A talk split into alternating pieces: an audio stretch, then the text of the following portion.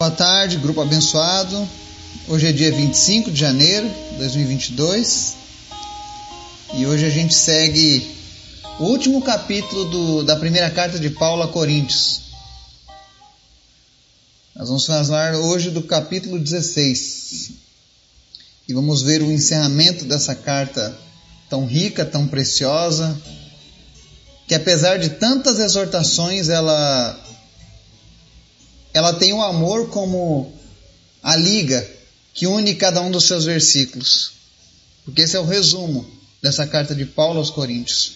É quando ele é obrigado a exortar aqueles que ele mais ama. Porque ele temia que essas pessoas pudessem escolher um caminho de perdição. Então, é uma grande prova de amor essa carta. Uma grande demonstração do quanto Paulo estava realmente ligado à igreja de Corinto. E aí hoje nós vamos ver o encerramento. Quais são as coisas que Paulo nos ensina no desfecho dessa carta, amém? Antes da gente começar o nosso estudo, eu quero convidar você para a gente estar orando, intercedendo. Vamos orar? Obrigado, Jesus, porque tu é sempre bom, tu é maravilhoso. Nós te amamos e te adoramos. Te apresentamos as famílias que nos ouvem, as pessoas deste grupo cada pedido de oração, cada pedido especial. E sabemos que o Senhor tem ouvido cada um deles, porque o Senhor é bom. Só pedimos a Ti, Pai, que venha ao Teu tempo sobre essas nossas necessidades. Tu conhece a necessidade de cada um, melhor do que nós mesmos. E nessa hora nós te pedimos, no nome de Jesus, Senhor, aquele que está enfermo, que está sentindo dores, que está sofrendo, que o Senhor venha e coloque o teu bálsamo sobre ele. Que o Senhor venha trazer cura na vida das pessoas, em nome de Jesus. Te apresento em especial a vida da Caitlin e eu oro, Deus, para que ela seja liberta de todo espírito de depressão, mas especialmente que o teu Espírito Santo nasça no coração dela, para que ela possa experimentar uma nova vida em ti, Senhor pois sabemos que longe de ti não há felicidade, longe de ti não há alegria, longe de ti não há vida. Revela, Deus, a tua palavra ao coração da Kathleen, ao coração de tantos outros que ainda não tiveram uma visitação real do Senhor, Pai. E nós sabemos que, que eles desejam isso, que todo ser humano deseja um encontro com o Senhor, Pai. Ainda que eles não saibam como procurar, por isso, nessa hora, nós intercedemos para que hajam pessoas sendo tocadas nesse momento pelo Teu Espírito Santo, Pai. Que pessoas sejam levadas ao arrependimento, à conversão. Que vidas sejam salvas nessa hora, no nome de Jesus, Pai. Realiza os Teus milagres, Pai. Tu és maravilhoso. Em especial, nós te pedimos também, Senhor, fala conosco através da Tua palavra. Nos ensina, Senhor. Nos ensina, Senhor, segundo as cartas do teu apóstolo Paulo e fala o nosso coração nessa tarde, em nome de Jesus. Amém. 1 Coríntios 16, nossa leitura diz o seguinte: Quanto à coleta para o povo de Deus, façam como ordenei às igrejas da Galácia. No primeiro dia da semana, cada um de vocês separe uma quantia de acordo com a sua renda, reservando-a para que não seja preciso fazer coletas quando eu chegar. Então, quando eu chegar, entregarei cartas de recomendação aos homens que vocês aprovarem, e os mandarei para Jerusalém com a oferta de vocês. Se me parecer conveniente ir também, eles me acompanharão. Depois de passar pela Macedônia, irei visitá-los, já que passarei por lá. Talvez eu permaneça com vocês durante algum tempo, ou até mesmo passe o inverno com vocês, para que me ajudem na viagem onde quer que eu vá. Dessa vez não quero apenas vê-los e fazer uma visita de passagem. Espero ficar algum tempo com vocês, se o Senhor permitir. Mas permanecerei em Éfeso até o Pentecoste, porque se abriu para mim uma porta ampla e promissora, e há muitos adversários. Se Timóteo for, tomem providências para que ele não tenha nada que temer enquanto estiver com vocês, pois ele trabalha na obra do Senhor assim como eu. Portanto, ninguém o despreze. Ajudem-no a prosseguir viagem em paz para que ele possa voltar a mim. Eu o estou esperando com os irmãos.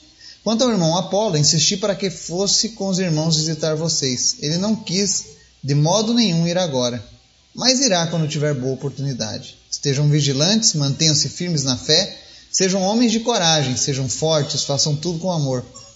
Vocês sabem que os da casa de Estéfanas foram os primeiros, foram o primeiro fruto da caia e que eles têm se dedicado ao serviço dos santos. Recomendo, irmãos, que se submetam a pessoas como eles e a todos que cooperam e trabalham conosco. Alegrei-me com a vinda de Stefanas, Fortunato e Acaico, porque eles supriram o que estava faltando da parte de vocês. Eles, elas trouxeram alívio ao meu espírito e ao de vocês também. Valorizem homens como eles. As igrejas da província da Ásia enviam saudações. Áquila e Priscila os saúdam afetuosamente no Senhor. E também a igreja que se reúne na casa deles. Todos os irmãos daqui enviam saudações. Saúdem uns aos outros com um beijo santo. Eu, Paulo, escrevi esta saudação de próprio punho. Se alguém não ama o Senhor, seja amaldiçoado. Vem, Senhor. A graça do Senhor seja com vocês. Recebam o amor que tenho por todos vocês em Cristo Jesus. Amém. Paulo encerra sua carta aos Coríntios e nós vimos que ele tratou praticamente de todos os assuntos, mas faltava um: dinheiro. E é isso que Paulo encerra como último ensinamento à igreja de Corinto. Ele, ensina a igreja como ofertarem, ele dá regras e a maneira de como eles deveriam fazer. E é interessante que ele diz assim: separe uma quantia de acordo com a sua renda. Tá? Ou seja, dê somente aquilo que está de acordo com o seu teto. E faça isso antecipadamente, para que eles não façam coletas no dia da chegada. O que é interessante a gente falar sobre isso? Porque hoje tem sido constrangimento a gente falar sobre dinheiro, especialmente na igreja, na casa do Senhor. E eu digo isso seguramente porque as pessoas criaram um certo pavor, um certo asco de quando os líderes falam acerca do dinheiro. Mas você nota aqui que não havia constrangimento algum da parte de Paulo em pedir as ofertas para ajudar a igreja de Jerusalém. A questão não está no dinheiro, a questão está na forma como algumas pessoas usam o dinheiro. Sabemos que existem pessoas que são vendilhões da fé, que esfolam as suas ovelhas em busca de dinheiro.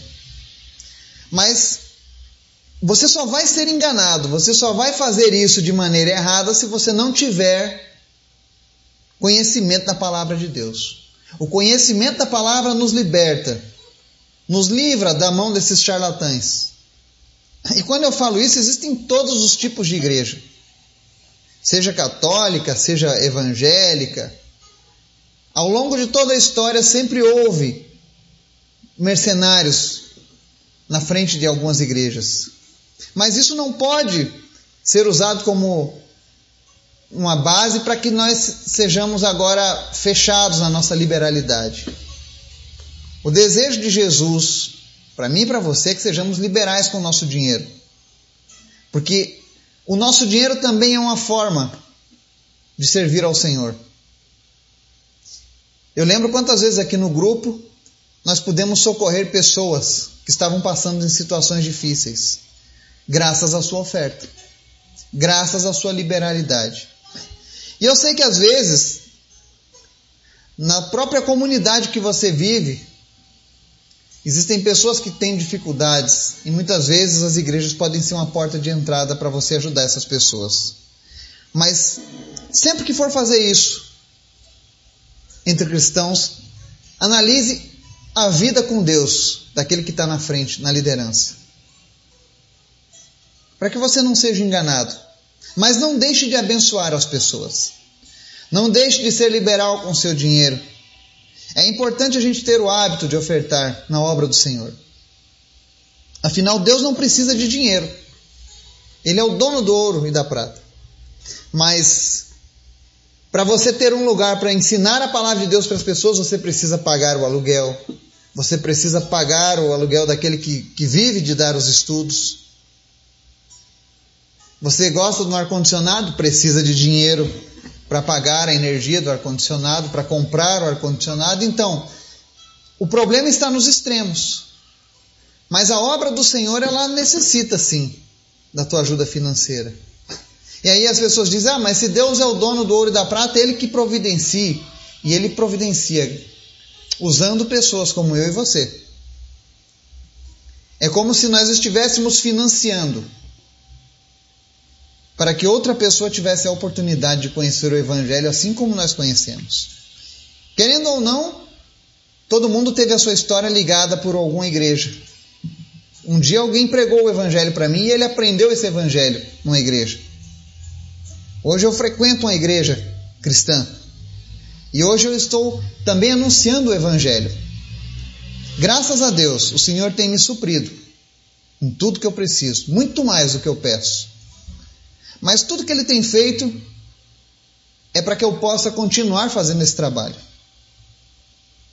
Mas tem pessoas que passam lutas. A igreja de Jerusalém passava por muita dificuldade por conta da perseguição. E é por isso que Paulo fazia essas ofertas, levantava essas ofertas para ajudá-los. Então, não se constranja, não se sinta ofendido quando tocarem no assunto de dinheiro. Porque se você tem estudado a palavra de Deus, você sabe aonde você deixa o seu dinheiro. Amém? É muito importante manter esse hábito. É mostrar que você não é dominado pelo dinheiro, mas que você usa o dinheiro para abençoar vidas. Outra coisa interessante que eu ressalto aqui nessa leitura, no verso 7, mesmo com todos os problemas enfrentados em Corinto, e aí que eu gostaria que você entendesse o que é o amor de verdade. Paulo faz uma carta rica em exortações, mas ele não deixa de ansiar passar um tempo com aquele povo, com aquela igreja. Isso é um amor de verdade. É ele saber dos defeitos, mas ele passar: olha, vocês estão errando, mas eu estou passando como resolver esses problemas. E mais ainda, não é porque vocês erraram que eu vou descartar vocês. Pelo contrário, eu quero passar um tempo maior com vocês. Agora imagine Paulo plantando igrejas em todos os lugares. Ainda assim ele tinha esse desejo. Talvez ele não tivesse tempo, mas desejo ele tinha. E eu digo isso porque nos versos 8 e 9 ele fala sobre uma oportunidade que estava aparecendo na, em outro lugar. Lá em, em Éfeso, Havia uma oportunidade de pregar o Evangelho. E Paulo entendia que ele não podia perder as oportunidades de alcançar mais pessoas. Então ele diz: Olha, eu queria ir, mas eu vou ficar por aqui por mais um tempo, porque abriu uma oportunidade. E é claro, ele mostra que, mesmo Deus estando no controle, sempre haverão adversários para que a obra de Deus não prevaleça.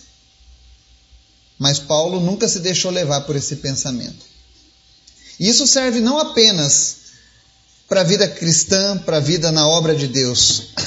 Todas as vezes que a gente vai sair para evangelizar, a gente sabe que vai ter encontros com o adversário, com o inimigo, que vão ter revés, que vão ter problemas, mas a gente não deixa de evangelizar. A mesma coisa é no trabalho, é nos estudos. Não temas. Mas leve esse mesmo pensamento. Que quando a gente vai em busca de fazer a diferença, de fazer o correto, de fazer o bem, sempre encontraremos resistência. Mas precisamos confiar naquele que nos amou primeiro, o nosso Deus. Amém? Nos versos 10 e 11, Paulo cita o nome do Timóteo, que era uma grande promessa de Paulo. Foi alguém que ele evangelizou, que ele preparou para dar continuidade ao chamado dele. E ele lembra que a igreja de Corinto, ao receber Timóteo, tratasse ele com o mesmo zelo. Porque às vezes as pessoas têm a tendência de, porque o fulano é mais novo, eu não vou tratar ele igual Paulo, não. Porque Paulo é muito mais experiente. Mas entenda que Timóteo era um homem experimentado na fé. Andava com Paulo, tinha experiências com Paulo. Então, Paulo coloca ele no mesmo nível de igualdade, de respeito, de conhecimento. E tem muitas pessoas, muitas promessas nessa geração nossa que estão se levantando. Pessoas que, com toda certeza, fazem a diferença. E Paulo mostra que nós devemos tratar eles com respeito, com zelo. Versos 13 e 14, Paulo diz assim: Estejam vigilantes Mantenham-se firmes na fé. Sejam homens de coragem, sejam fortes, façam tudo com amor. Paulo relembra mais uma vez como a igreja de Corinto, como nós devemos nos comportar. Como é que tem que ser o nosso caráter? né? Você nota que Jesus dizia orai e vigiai, e Paulo diz sejam vigilantes, ou seja, vigiai. Porque muitas vezes a gente pode pensar que está fazendo certo e não está vigiando. E quando não vigiamos, nós estamos sujeitos a cair. Por isso que ele diz: mantenham-se firmes na fé, sejam de coragem, fortes. Mas o principal de tudo, faça o que fizer, faça com amor. Vai exortar alguém, exorte com amor. Vai aconselhar alguém, aconselhe com amor. Vai ensinar alguém sobre a palavra, ensine com amor. E nós já vimos o exemplo de Paulo, como é que é ensinar com amor, como é que é exortar com amor, é não deixar de falar a verdade. Mas nunca colocando a pessoa como a tua inimiga, mas como alguém que merece ser alcançado pelo amor de Deus. Amém? Outros versículos que eu marquei, versos 15 e 19. Né? Paulo falou para cuidarem do, do Timóteo, né, respeitarem, e agora ele relembra que a igreja de Corinto precisava respeitar aqueles que estavam com a responsabilidade de cuidar deles. Ele lembra aqui no verso 15 da família do, da, da casa de Stefanas, de Fortunato e Acaico. E ele diz: Olha, eles têm se dedicado ao serviço dos santos. Você sabe o que é o serviço dos santos? Servirem a igreja. Isso é chamado serviço dos santos. Quem são os santos? As pessoas que congregavam naquela igreja. E eles tomavam conta desses irmãos. Então Paulo diz: olha, se submetam a pessoas como eles e a todos que cooperam e trabalham conosco. Paulo está ensinando como é que funciona a verdadeira hierarquia na casa do Senhor. Se submeta a pessoas que estão realmente compromissadas com Deus, que estão preocupadas em dar continuidade ao trabalho de Deus na vida de Paulo. E outra coisa que é muito interessante, já que nós estamos falando em conhecimento, e como a Bíblia ela explica todas as coisas que nós precisamos saber, você vê que Paulo tem feito uma série de ordenanças sobre quem vai ser o, a pessoa que vai liderar a congregação, sobre como fazer as ofertas, para quem enviar as ofertas, né? Paulo estava administrando nesse momento a igreja do Senhor. Então, mas o que, o que você precisa entender nessa leitura é que, apesar de se divulgarem que o verdadeiro líder da igreja, o primeiro líder foi Pedro, você vê que não existe isso, de fato, na Bíblia. Todos os apóstolos trabalhavam com igualdade. Todos eles gerenciavam e administravam o trabalho de Deus sem essa disputa de, ah, você é o líder, ah, eu sou o líder, ah, você foi o escolhido, ah, eu sou o escolhido. Não, não existe isso. Isso é uma invenção do homem. Nunca houve um poder centralizador na cristandade que não fosse o próprio Cristo. Seja Paulo, seja Apolo, seja Pedro, seja João, seja Judas, seja Mateus, o que eles faziam, faziam em nome de Cristo, não em nome deles mesmos, não em nome de um poder.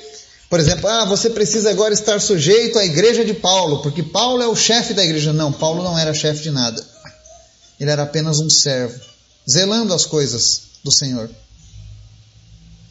Então, nós vemos aqui que muito antes da própria Igreja Católica de Roma ter sido criada, já existia uma igreja já existia uma organização por parte dos apóstolos e dos líderes da igreja.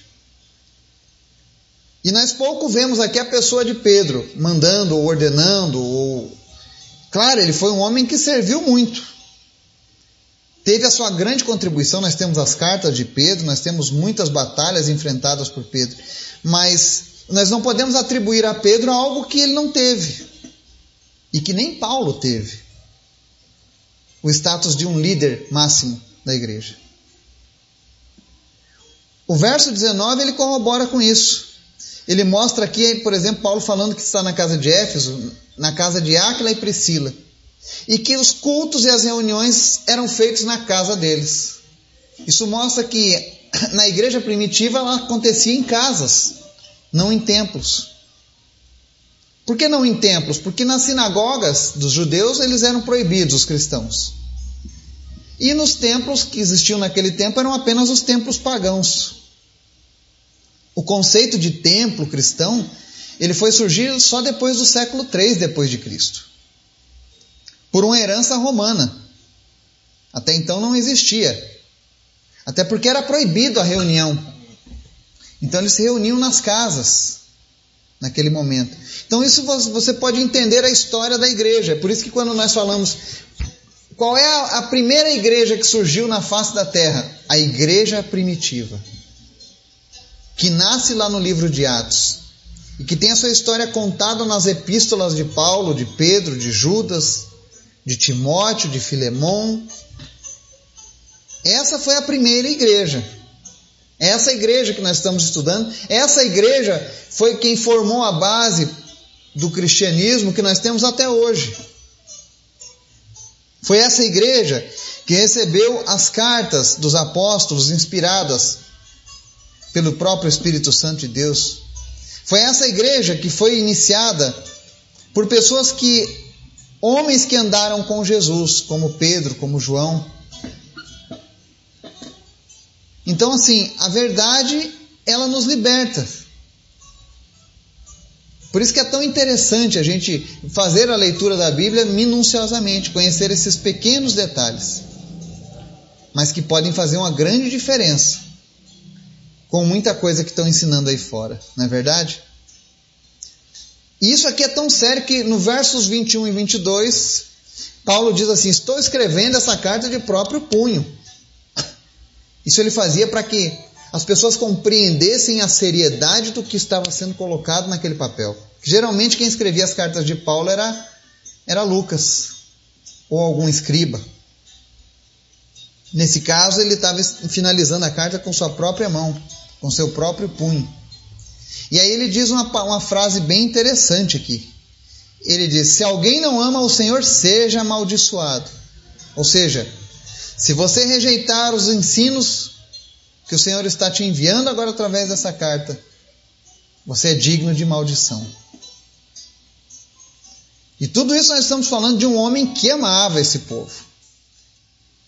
Para que nós possamos entender que o, amor é uma escolha e não uma sensação. E aí nós chegamos ao fim, nos versos 23 e 24, e Paulo diz que o seu amor seja com todos. Ou seja, depois de uma carta longa, e permeada principalmente de exortações severas, Paulo nos surpreende com essas palavras afetuosas. Ele não havia se esquecido das necessidades pastorais daquela congregação. Ele sabia que aquela congregação precisava de direcionamento.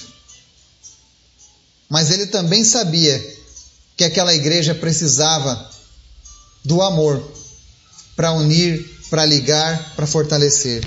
E aí ele diz: recebam o amor que tenho por todos vocês em Cristo Jesus. Amém. E eu gostaria que você pegasse essa última frase. Recebam o amor que tenho por todos vocês em Cristo Jesus. Amém.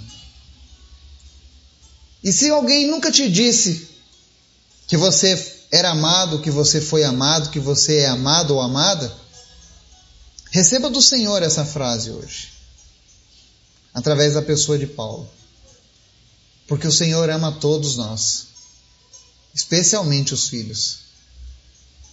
E assim a gente encerra o nosso estudo da carta de 1 Coríntios, escrita pelo apóstolo Paulo. Espero que esse estudo tenha sido edificante para você, que você tenha aprendido coisas novas no Senhor. E se você gostou, passe adiante os nossos estudos.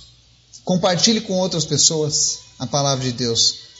Seja instrumento do Senhor nessa geração. Amém? Que Deus nos abençoe em nome de Jesus.